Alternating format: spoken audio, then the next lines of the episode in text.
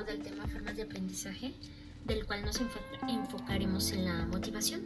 Está con nosotros la docente Erika Seire Miranda, de formación normalista en licenciatura de educación preescolar y egresada del Instituto de Ciencias de la Educación, obteniendo la licenciatura en educación especial en el área de audición y lenguaje. Maestra, buenas tardes, un placer, un placer tenerla conmigo. Hola Clau, buenas tardes, el placer es mío. Muchas gracias. Maestra, bueno, ya le comenté el tema. ¿Me podría explicar usted qué es motivación? Claro que sí, Clau. Mira, es desde mi punto de vista, motivación es pues ese movimiento, ese movimiento que te genera el descubrir algo, el impulsarte a hacer algo, el, es, es el empujoncito pues que, que te genera un desequilibrio para volver a obtener otra vez el equilibrio. No sé si me voy a entender. Es decir, es estoy listo para aprender, estoy listo para actuar, estoy listo para emprender. Es, es esa palabra, esa acción que te genera un movimiento. Maestra, y por ejemplo, ese empujoncito, esa motivación, ¿cómo la refleja usted en la educación? Sí, claro que sí. Nosotros en la educación somos generadores de aprendizaje.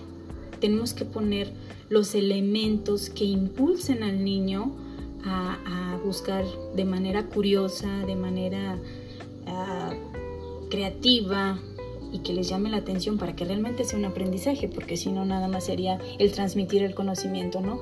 Y para que realmente sea el aprendizaje, pues el niño tiene, tiene que tener ese interés, ¿no? Y nosotros somos los principales eh, movilizadores del aprendizaje. Es decir, me toca poner las herramientas, el lugar, este, pues los elementos para que el niño tenga ese interés por aprender. Claro. Bueno, sabemos que hay dos tipos de motivación. En este caso, ¿usted cómo las emplea cada una de ellas con sus niños?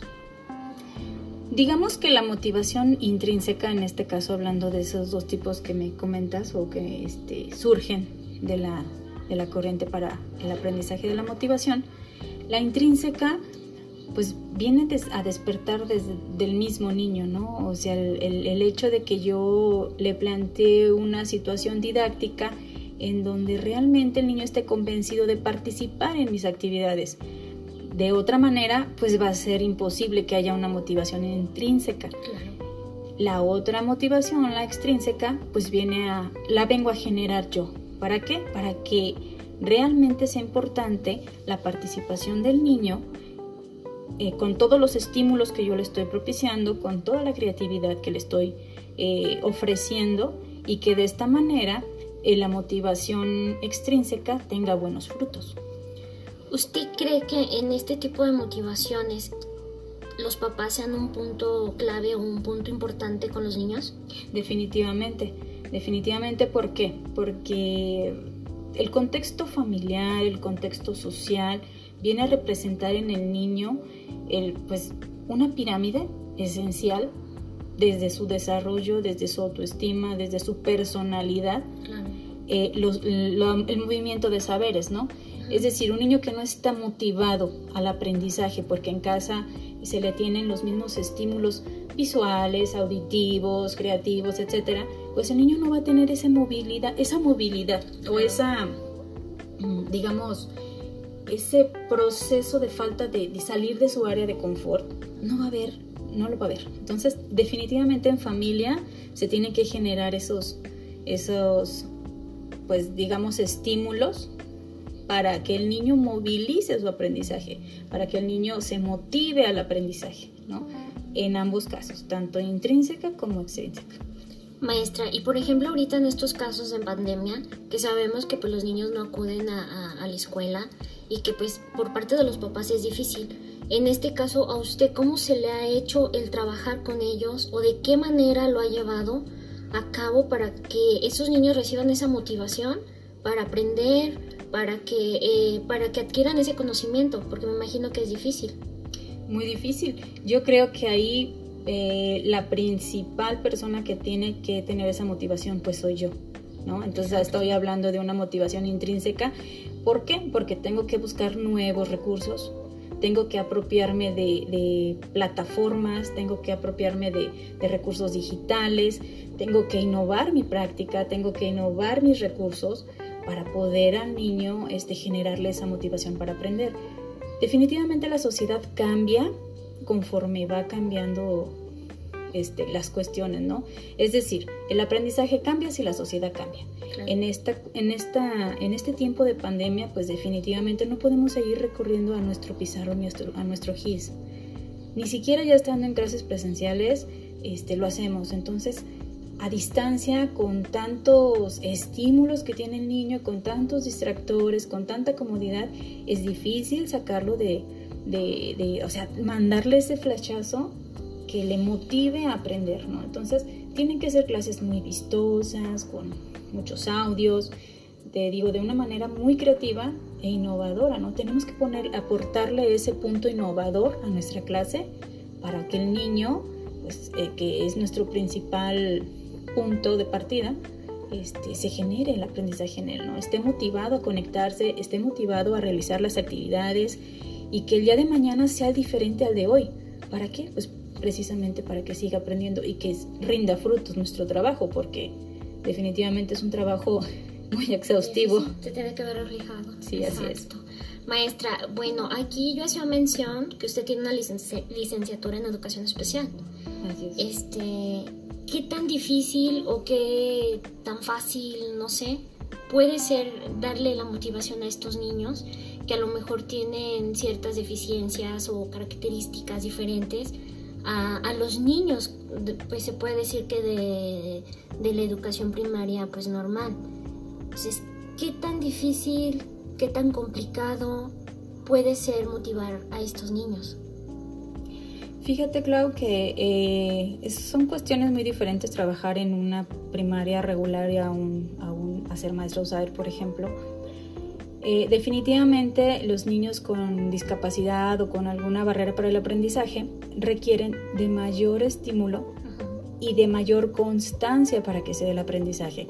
Es decir, eh, tenemos que reforzar de una, de otra manera, eh, de manera impresa, de manera digital, de manera que todos sus este, estímulos o todos sus sentidos se apropien de ese aprendizaje, ¿no? Entonces, este, primero ganarte la confianza porque hay niños que definitivamente si no te conocen no quieren trabajar, ¿no? Entonces es un punto muy importante nosotros brindarle eh, esa confianza, conocer a nuestros alumnos, saber cómo es su forma de aprender más cómoda para ellos y de ahí va a partir nuestras estrategias para motivarlos hacia el aprendizaje.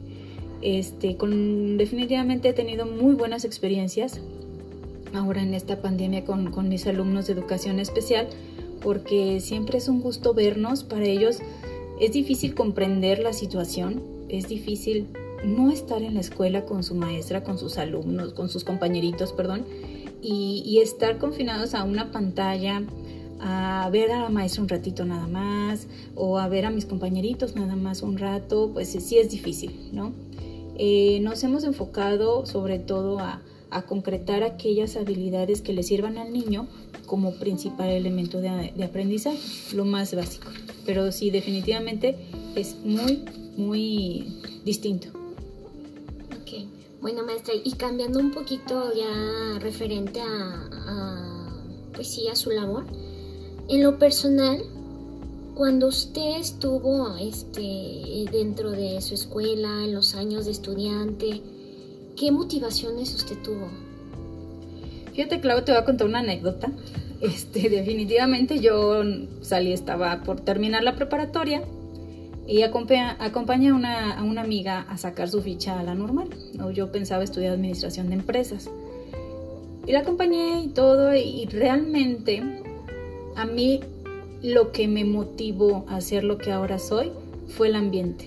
Definitivamente fue un parteaguas para yo tomar otro rumbo académicamente.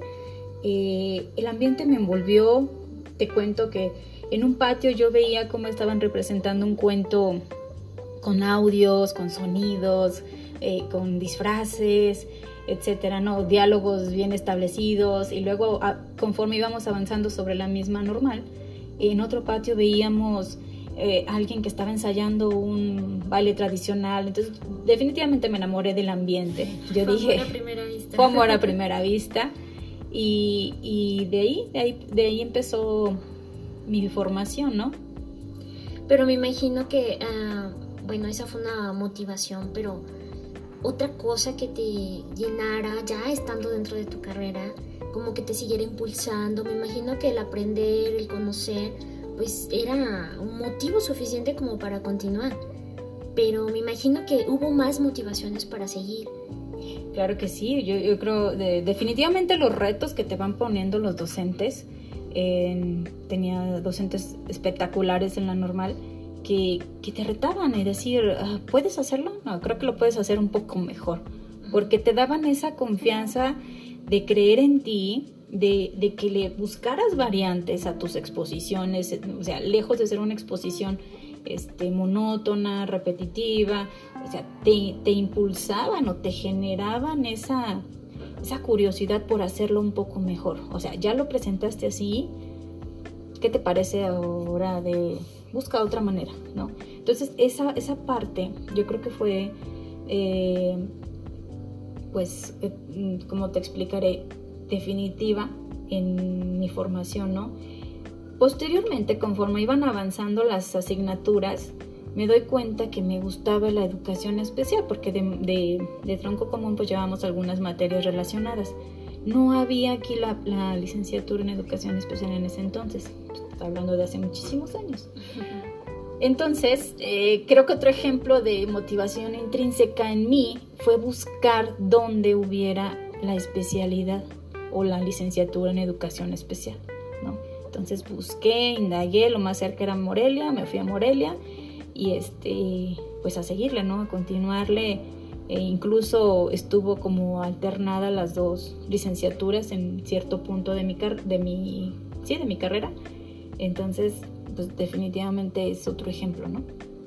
Ok. Y por ejemplo, dentro de su ambiente familiar, ¿tenía ese tipo de motivaciones que le alentaran a, a seguir, a continuar? Eh, pues sí, yo creo que sí, yo creo que la familia, te digo, es siempre indispensable, que son el primer impulso, que te motivan, que te apoyan, que te dicen, va, Como conclusión, maestra, pues podemos ver que la motivación es importante dentro de la educación y que de la manera que sea ayuda a los alumnos a tener ese interés por aprender y conocer. Es importante que tengan el apoyo de los padres y sobre todo estimularlos para que ellos tengan esa motivación propia.